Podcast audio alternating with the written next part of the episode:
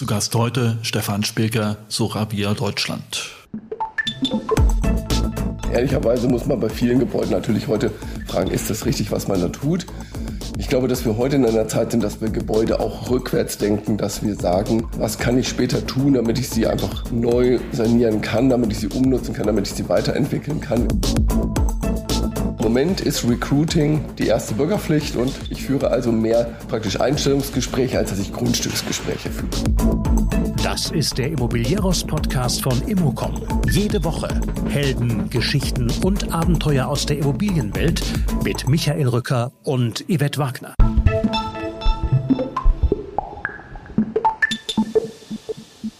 Stefan Spilker ist der neue CEO von Soravia Deutschland und unter anderem als ehemaliger Beckenmann in der Branche kein Unbekannter. Die Erwartungen an ihn sind hoch. Er soll aus den wenigen vorhandenen Projekten eine Milliardenpipeline für die Österreicher aufbauen.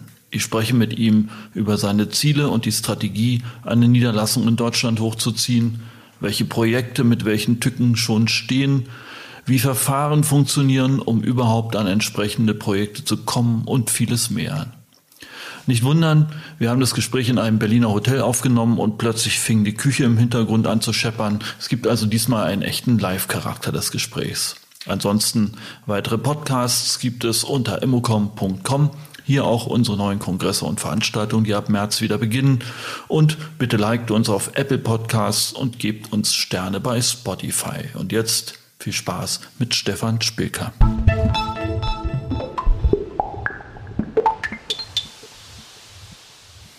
Ja, Stefan, Stefan Spilker, 140 Jahre alt, Eigentümer geführt aus Österreich, ja, Soravia. Du bist jetzt äh, der CEO Soravia Deutschland.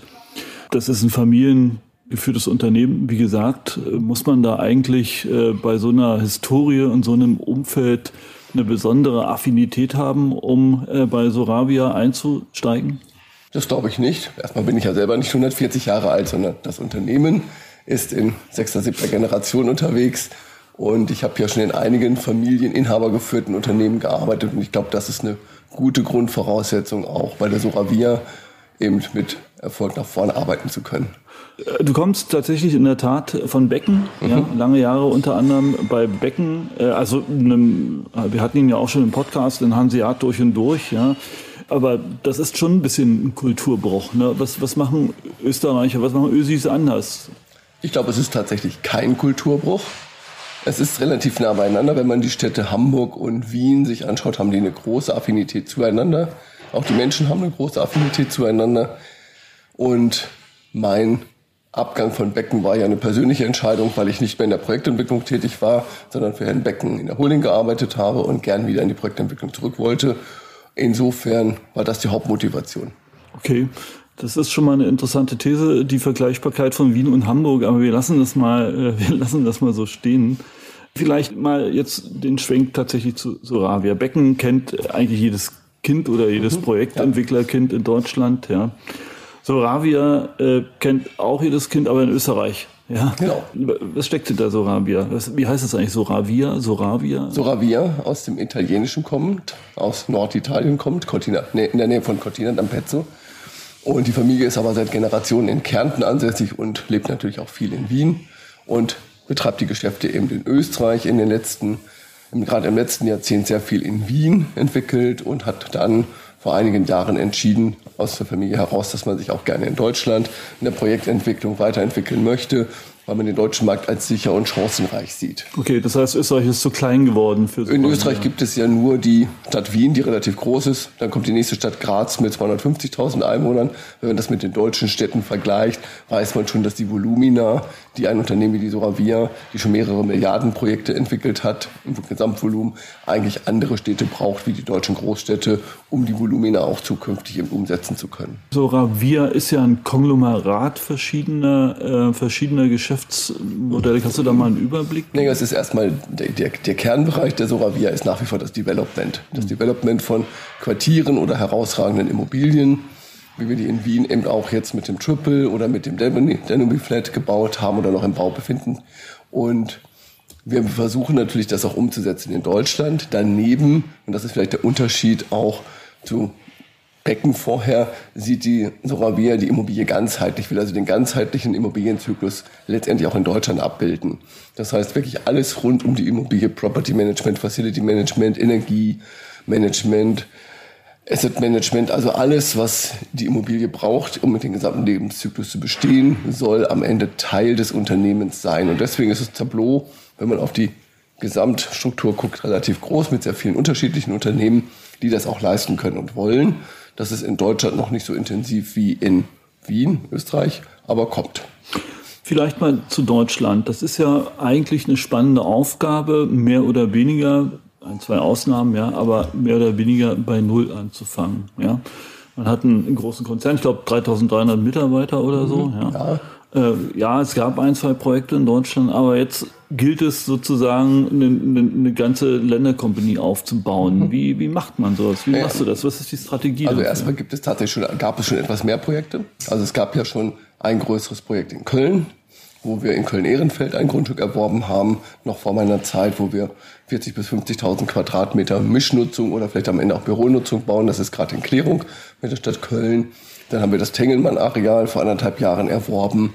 Das ist ein Areal, wo wir 60.000 Quadratmeter Bestand quasi jetzt umnutzen, also für neue Nutzer, eben wo sehr viele Wissenschaftsunternehmen, wo die Universität auch jetzt einzieht. Dann haben wir dort einen städtebaulichen Ideenwettbewerb gemacht in zwei Phasen und werden auf dem Areal noch rund 120.000 Quadratmeter Nachverdichtung in den nächsten Jahren in Köln. realisieren können. Nein, in Mülheim. Ah, Mülheim. In Kommen wir drauf. Okay. In Mülheim. Und wir haben dann ein Projekt schon gehabt hier in Berlin am Schöneberger Ufer. 69 und da sind wir schon so weit, dass wir jetzt zeitnah mit dem Abriss beginnen und dann auch mit dem Bau beginnen können und dort rund 10.000 Quadratmeter Bürofläche erstellen können. Das waren eben die Bestandsthemen, die wir schon hatten. Insofern war das einfach schon mal ganz schön. Und dann waren auch schon einige Mitarbeiter vorhanden, die schon aus Österreich entsandt worden waren, eben diese Themen in Deutschland zu machen. Und da haben wir jetzt eben einige deutsche Mitarbeiter schon dazugepackt und haben jetzt ich, die Hauptverwaltung in Hamburg etabliert und werden jetzt anfangen, die Niederlassungen in den großen deutschen Städten letztendlich aufzubauen. Aber nochmal, ne? Also mhm. man hat ja extra diese Stelle geschaffen. Ja. ja. Projekte vorhanden hin oder her. Mhm. Da kommt jemand und hat den Auftrag, du machst jetzt Soravia Deutschland. Ja. Wie, wie, packt man sowas an? Wenn ich jetzt, wenn jemand zu mir kommen würde und sagen würde, hier, mach mal, ja, du musst äh, jetzt unser, du musst Deutschland aufbauen für unsere Firma. Welchen Antritt hast du? Da, da gibt es eine schöne Vergleichbarkeit zum Unternehmen Becken. Als ich bei Dieter Becken im Jahre 2011 anfing, war Dieter Becken ein Entwickler in Hamburg für Büroimmobilien im Class B-Bereich. So eher in den Backoffice-Standorten. Wenn man sich heute die Becken-Story anguckt, hier in jeder deutschen Großstadt vertreten, im Wohnungs- und Gewerbebereich. Insofern auch da eine deutliche Weiterentwicklung. Diese Story versuchen wir jetzt mit der Soravia noch ein bisschen schneller, effizienter umzusetzen. Okay. Das heißt, wir sind eben in allen Märkten unterwegs, präsentieren uns bei allen Maklern, bei allen relevanten Immobilienpartnern. Wir sind auf den Messen unterwegs, eben Expo MIPIM, um unsere Intentionen, Ambitionen zu präsentieren, auch mit den Maklern uns mal auszutauschen. Darüber kommt, sind wir eigentlich in jedem großen Verfahren inzwischen gelistet, gucken okay. uns auch alles an, was im Markt geboten wird, gehen immer erstmal den Weg über das erste Projekt, um dann erst die Niederlassung aufzubauen. Wie wir das jetzt zum Beispiel in München auch gemacht haben, haben wir ein großes Areal in München unter Föhring erworben und gehen jetzt in den Aufbau der Niederlassung. Der Unterschied ist, dass wir in dem Mülheim schon ein Team etabliert hatten, das diesen Standort schon besetzen kann und schon bearbeiten kann, von da aus auch Köln-Düsseldorf gut betreuen kann und dass es eine kleine, sehr effiziente Mannschaft auch in Berlin schon gibt. Mhm. Das heißt, welche Standorte stehen jetzt äh, für dich im Fokus? Die Standorte sind im Moment Hamburg, Berlin, Mülheim mit dem Nebenstandort würde ich sagen Köln-Düsseldorf oder vielleicht auch später mal mit dem größeren Standort, dass wir die Zukunft bringen. Dann definitiv Frankfurt und München. Wir werden schauen, inwieweit wir Dresden, Leipzig aus Berlin abdecken können mhm. und werden erstmal mit aller Vorsicht nach Stuttgart schauen.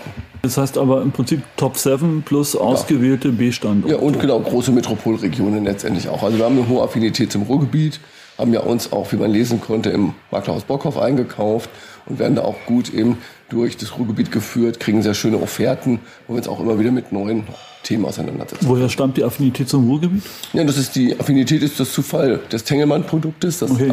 war das erste Thema im Ruhrgebiet. Und wenn man sich heute die sozioökonomischen Rabendaten im Ruhrgebiet anguckt, ist es schon ganz spannend, dass da eigentlich die in den nächsten Jahren eine ganze Menge möglich sein wird durch den Strukturwandel, durch die ganzen Konversionsflächen, dadurch, dass es eine sehr hochindustrialisierte Region war und auch teilweise ja noch ist, dass es aber jetzt eben in, der, in dem Move ist in andere Dienstleistungen und andere Entwicklungen hinein und natürlich durch, wie gesagt, die Infrastruktur und die Menschen vor Ort die Dichte extreme Potenziale bietet. Also schon kein Hidden Champion mehr, aber was auf der Überholspur da unten. Oder? Gar nicht Überholspur, sondern man muss schon sehr dezidiert hinschauen und einfach gucken, wo man die Potenziale gerade im Wohnungsbau sehen kann, weil da haben wir in allen Städten die gleiche Situation. Wohnungsbau, Nachholbedarf gibt es auch im Ruhrgebiet in großem Umfang.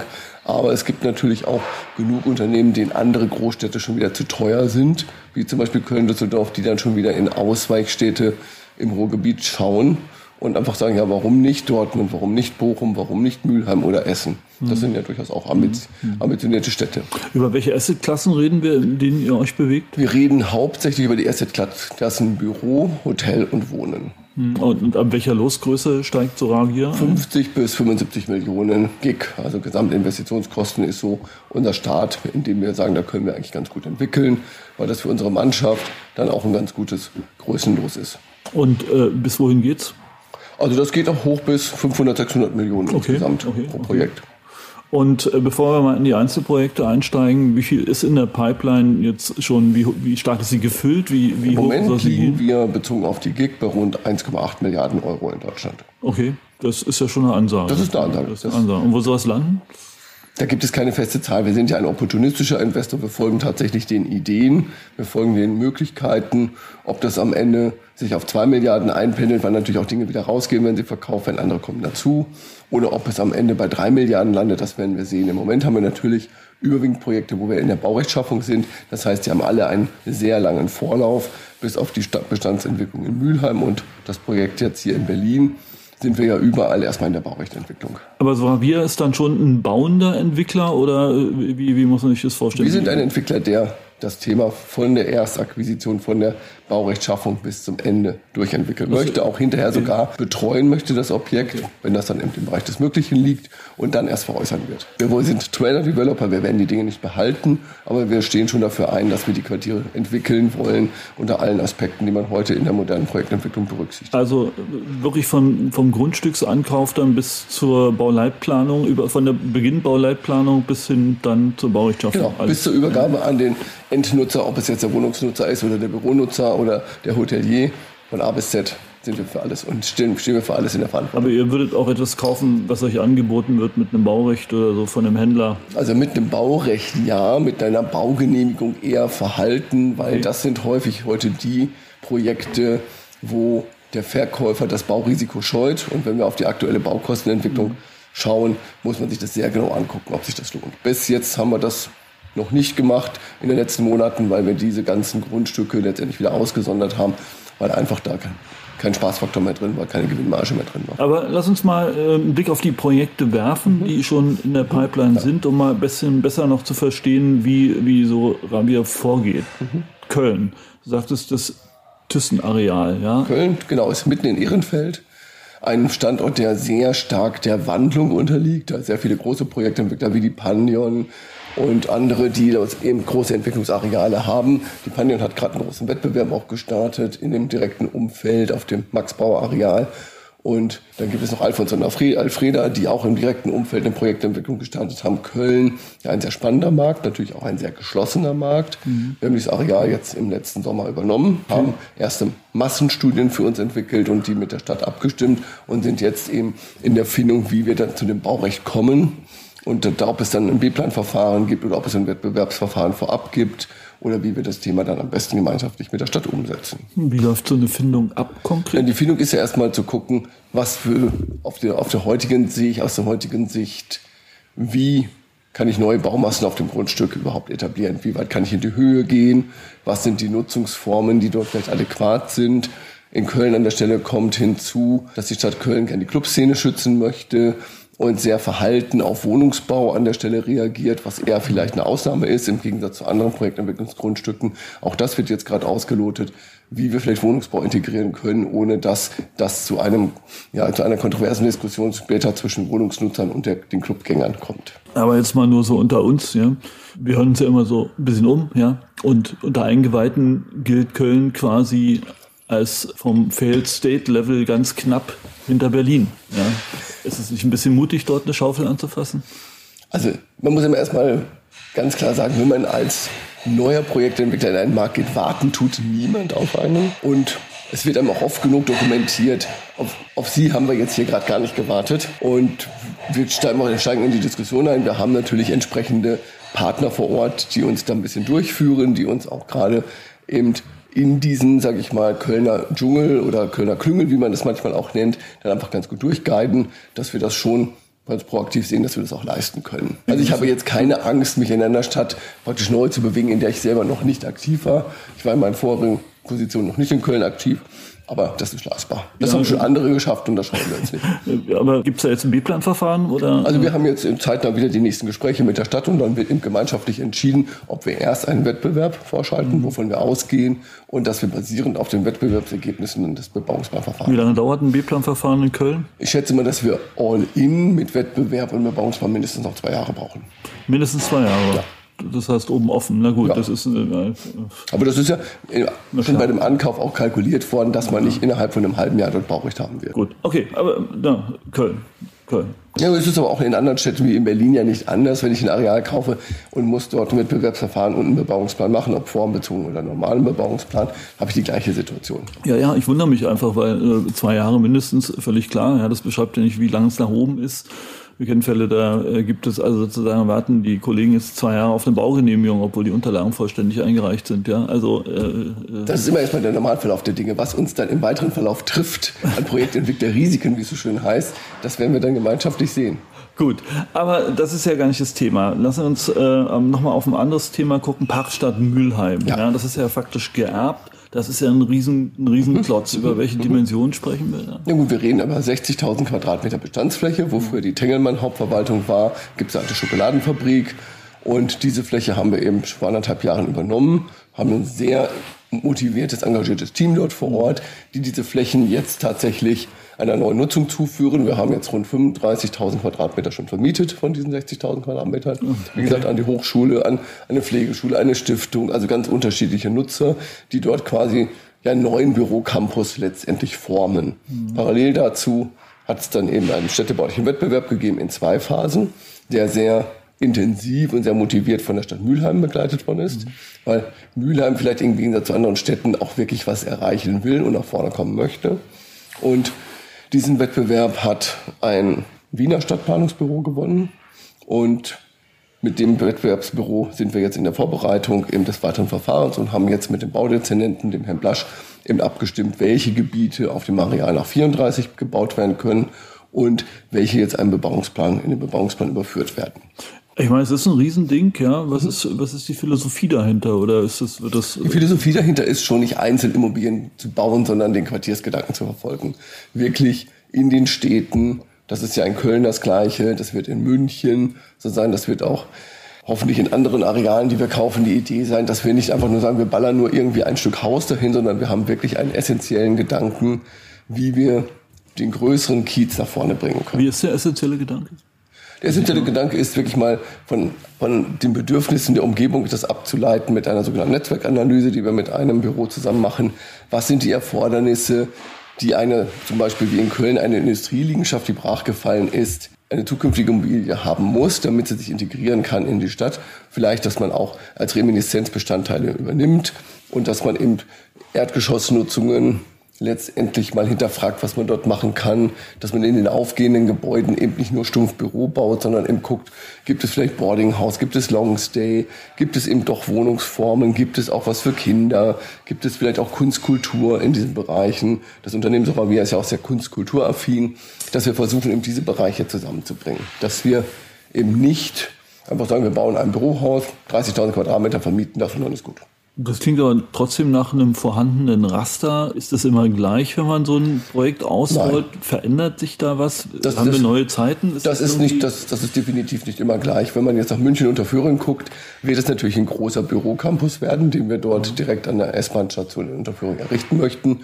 Der hat natürlich ganz andere Erfordernisse, kommt aber natürlich auch zu einer Zeit, wo wir über die neuen Erfordernisse der Bürowelt nachdenken müssen. Wie ticken die Nutzer der Jahre 25 fortfolgende, über die wir dort reden, und welche Bedürfnisstrukturen haben die nach der dann hoffentlich beendeten Pandemie? Und wie ticken die? Das erarbeiten wir jetzt gerade mit den Maklern zusammen in München, dass wir sagen, welche Gebäudetiefen, welche Bürokonfigurationen sind das Maß der Dinge für die Zukunft. Also wir stellen gerade fest, dass es nicht mehr die klassischen 13,50 Meter Gebäudetiefe sind okay. und nicht mehr unbedingt das Gebäuderaster 1,35, sondern das Gebäude sehr flexibel sein müssen mit verschiedenen Gebäudetiefen, dass ich die Verzimmerung machen kann, dass ich aber auch eben sehr große Strukturen abbilden kann.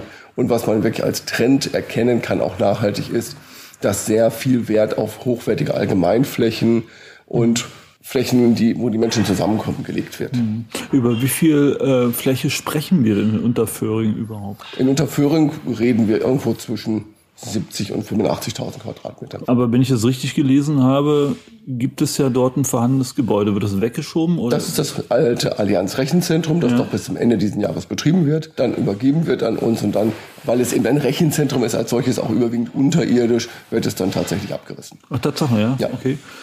Und das zeigt äh, wie Immobilienzyklen sich auch verändert haben. Das Gebäude ist knapp 30 Jahre alt. Nach 30 Jahren wird es weggeschoben. Weil es keiner neuen Nutzung zugeführt werden kann und weil die Unternehmen, auch die Allianz, offensichtlich über sich heute überwiegend mit der Cloud arbeiten und nicht mehr eigene große Rechenzentren vorhalten. Aber jetzt mal unter uns, da werden aberwitzige Mengen an grauer Energie sozusagen auf die Halde gefahren. Äh, ist das noch zeitgemäß, dieser Antritt? Jein ehrlicherweise muss man bei vielen Gebäuden natürlich heute fragen, ist das richtig, was man da tut?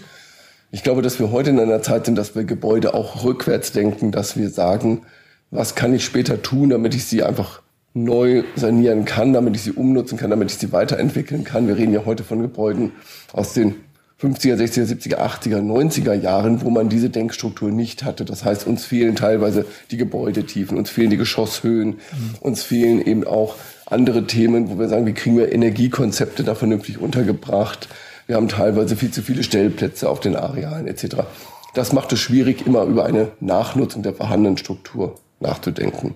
Hm. Ich habe ja so viel unterirdische Flächen in Unterföhring, so viele Stellplätze, Fahrradstellplätze und Lagerflächen braucht kein Mensch mehr. Aber jetzt nochmal zu Unterföhring, ja. Äh, wie viele Quadratmeter waren es? 57? Also 70 bis 85.000. 70 bis 85.000. Wie, wie kriegt man die Leute da raus nach Unterföhring für 80.000 Quadratmeter? Ja, wenn man sich den Münchner Markt anguckt in der Innenstadt, nehmen wir einen ziemlich großen Marktdruck wahr, der einfach sich zunehmend in Mietpreissteigerungen auswirkt.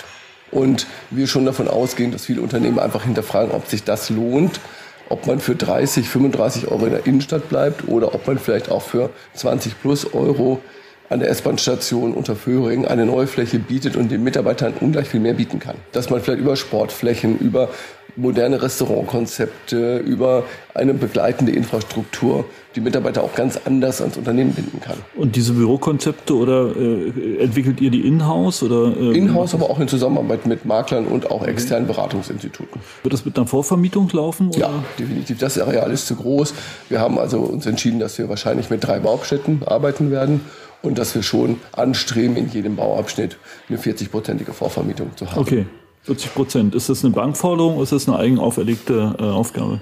Also erstmal ist es, ist es keine Bankforderung überwiegend, sondern das ist natürlich auch eine eigene Auflage, weil man damit Eigenkapital schont mhm. und weil man natürlich auch weiß, ob das Konzept zielführend ist. Mhm. Wenn ich jetzt komplett spekulativ baue, kann ich unter Umständen komplett aus dem Markt heraus entwickelt haben. Das finde ich weniger zielführend. Und wenn ich also eine gute Nachfrage habe für den ersten Bauabschnitt, dann weiß ich, dass das Konzept durchaus markt- und standardadäquat und auch in der Zeit und auch zeitgemäß. Das leuchtet ein. Ich hatte das, äh, ich hatte das Thema graue Energie schon mal erwähnt. Ja. ja. Dahinter steckt ja der nahezu schon brachiale Schwenk äh, der gesamten Industrie, der Investoren in Richtung Nachhaltigkeit mhm. und in Richtung ESG und Taxonomie. Wie, mhm. Welche Rolle spielt das bei dem Projekt? Auch da denken wir natürlich ganz klar in diesen CO2-Footprints nach. Wir denken ESG-konform natürlich danach. Gibt es in Teilen Holz Bauweise, mit welchen anderen Materialien, die besser später wiederverwendet werden können, kann man auch alte Materialien aus anderen Gebäuden wiederverwenden und kann somit natürlich den CO2 Gesamtfootprint des Gebäudes auch minimieren. Ob man ihn auf Null bringt, wird man sehen, aber man kann deutliche Fortschritte an der Stelle machen. Gut, schauen wir mal. Also wir haben München, wir haben Köln, wir haben ja. Mülheim, wir haben ein bisschen Berlin. Ja. ja. Du sagtest, keiner hat auf Soravia gewartet. Äh, wir haben noch ein weiteres Areal in Berlin gekauft, das können ah. wir aber noch nicht kommunizieren. Oh. Das wird nochmal ein etwas größeres Investitionsvolumen sein von rund 300 Millionen Euro und da wird es dann zeitnah die Pressemitteilung zu geben. Insofern würden wir jetzt mal sagen, in Berlin sind wir angekommen, können nicht mehr wegdiskutiert werden. München, okay. glaube ich, mit dem Areal auch nicht. Wir sind auf jeden Fall natürlich noch auf der Suche, dass wir in Frankfurt was Spannendes kriegen. Und natürlich möchten wir uns gerne auch in Hamburg ein eigenes Bürogebäude bauen und suchen natürlich da auch noch Potenzialen. Dazu muss man aber sagen, dass im Vergleich zu München und Berlin der Hamburger Markt aus unserer Sicht noch sehr pandemiegeschwächt ist. Ach, Tatsache. Das ist aber nur unsere Sicht der Dinge, mhm. dass da tatsächlich der Pandemieschock etwas größer war. Die Märkte in Berlin und in München sind ja schon sehr aufstrebend wieder. Da ist Hamburg deutlich verhaltener. Wie, wie kommt das? Das? Also wir können es im Moment nicht erklären. Mentalitätsfrage? Also tatsächlich haben wir keine Erklärung dafür. Wir versuchen es zu verstehen. Auch Berufskollegen versuchen es zu verstehen. Ich glaube, es hat eher was damit zu tun. Hamburg ist ja eine sehr wohlhabende Stadt, dass auch viele Grundstückseigentümer einfach sagen, auch im Moment Grundstücke zu verkaufen. Dann gucken wir einfach mal, wie die weitere Entwicklung ist und warten einfach ab. Aber sag mal, ne, das sind ja jetzt schon, ich glaube, wenn ich alle meine Finger betrachte, fünf große Projekte. Mhm. Mit wie viel, also ne, das Kaufen ist das eine, Machen ja. ist das andere. Ja. Wie viele Leute hast du unter Flagge, um das zu reißen? Wir sind aktuell sind wir 25 und wollen zum Jahresende knapp 50 sein. Okay, das ist also jetzt hier quasi Im Moment ist Im Moment ist Recruiting die erste Bürgerpflicht und ich führe also mehr praktisch Einstellungsgespräche, als dass ich Grundstücksgespräche führe. Und angenommen, es wird ein bisschen schwierig, können dann, äh, sagen wir mal, 30 von den 3300 Soravia-Leuten aus Österreich abgeordnet werden? Hast du da Flexibilität oder bist du auf dich allein gestellt? Also wir haben schon eine hohe Flexibilität, dass wir aus dem Headquarter in Wien natürlich in allen Bereichen unterstützt werden, dass wir die ganzen Stabstellen im Moment gar nicht in Deutschland vorhalten, sondern erst ganz langsam aufbauen. Und dass natürlich auch Wiener Kollegen im Moment entsandt sind, uns in Deutschland zu unterstützen. Das passiert jetzt schon. Und das werden wir auch beibehalten, natürlich auch für die Vernetzung, die Übertragung der Soravia DNA, dass wir die natürlich auch nach Deutschland etablieren können. Und insofern, glaube ich, macht das auch Spaß, sich da entsprechend weiterzuentwickeln, weil wir nicht getrieben sind wenn wir diese 25 Menschen, die wir in diesem Jahr vielleicht noch einstellen wollen, nicht bekommen, werden wir auch Lösungen finden. Und äh, sagen wir vielleicht noch mal ein bisschen so, also wirklich nur How, ja. Du sagtest von der Strategie, ihr seid gesetzt, ihr habt eine Roadshow quasi gemacht, ja, mhm.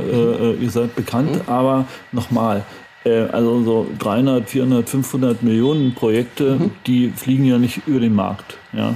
Das ist ja, sagen wir mal, das ist ja Closed Shop. Wie kommt man, wie kommt man, äh, äh, wie, wie, ist man gesetzt? Wie kommt man? Naja, also die großen Projekte werden schon von den großen Maklerhäusern in Prozessen heute vermarktet.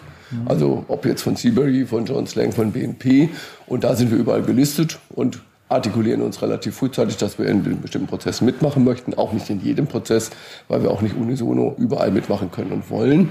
Aber da, wo wir glauben, dass wir einen Mehrwert erkennen, dass wir auch für unsere Strukturideen Mehrwert haben, da gehen wir dann ganz gerne rein in die Prozesse. Wie sieht der Wettbewerb aus? Wie viele Bieter bewegen sich in dieser Preisklasse? Mit wie vielen Konkurrenten habt ihr es zu tun?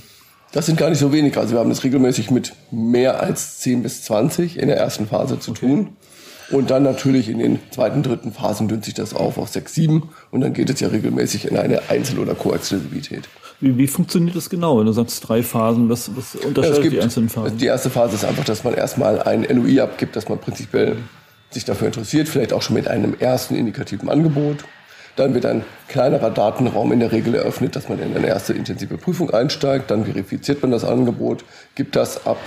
Dann wird eben die Spreu vom Weizen getrennt. Wenn man dann noch dabei ist, gibt es eben noch eine Phase, wo der Datenraum vergrößert wird und wo man dann vielleicht ein bindendes Angebot abgeben muss oder es gibt auch eine Koexklusivität, dass man parallel mit einem anderen Bieter in diesem großen Datenraum ist und dann durchgeht. Okay, das heißt, ich sag mal, Hinterzimmer äh, und äh, dicke Zigarren sind da nicht mehr die Geschäftsanbahnungs- also, und Umsetzungsinstrumente. Das ist alles ja transparent geworden sozusagen. Es wird immer mal wieder auf Market Deals geben. Das ist auch nichts Ungewöhnliches. Ich glaube aber, dass die großen Institutionellen alles über Prozesse zukünftig machen werden, weil das ganze Transparenzthema, Corporate Governance etc. Mhm. führt natürlich dazu, dass niemand einfach losgeht und sagt, ich verkaufe dir das, weil er muss, müsste ja rechtfertigen, ob er nicht auch einen besseren Preis hätte erzielen können oder bessere mhm. Bedingungen. Und deswegen glaube ich, ist das die Zukunft ja auch schon seit einigen Jahren, dass das in den großen Prozessen abgewickelt wird. Ist die Zeit der kleineren und mittleren eigengeführten, eigentümergeführten Entwicklerunternehmen vorbei? Das glaube ich nicht. Nee? Nein, weil ich glaube tatsächlich, dass die kleinen, also gerade die regionalen Entwickler, auch in den Städten, die sich in den Größenklassen 5 bis 35, 40 Millionen bewegen, wo man sehr viele Projekte machen kann, weiterhin ihre Daseinsberechtigung haben, auch sehr erfolgreich sind und damit ein sensationelles Geschäft machen können. Das ist für die großen Strukturen aufgrund der Overhead-Kosten, der Gesamtkostenbelastung eher schwierig, aber das sehen wir in jeder Stadt. Das, deswegen bieten wir ja auch nicht auf die kleinen Themen mit, weil da sind die einfach effizienter, schneller, besser im Markt vernetzt und viel zielführender unterwegs. Wo steht sogar wieder Deutschland in fünf Jahren? Aus unserer Sicht würden wir gerne zu den mindestens Top Ten in Deutschland gehören. Okay. Und wenn wir noch weiter oben sind, ist es auch gut. Aber nicht, dass es das verkrampfte Ziel ist, dass man das haben muss, sondern wir möchten ein anerkannter professioneller Entwickler sein, der immer wahrgenommen wird als jemand, der für das, was er tut, einsteht. Wunderbar. Wir gucken uns in fünf Jahren wieder an, hier in Berlin Sehr oder gern. in Hamburg. Ich freue mich. Vielen Ja, Dank fürs Gespräch. Ja, sehr gern. Dankeschön.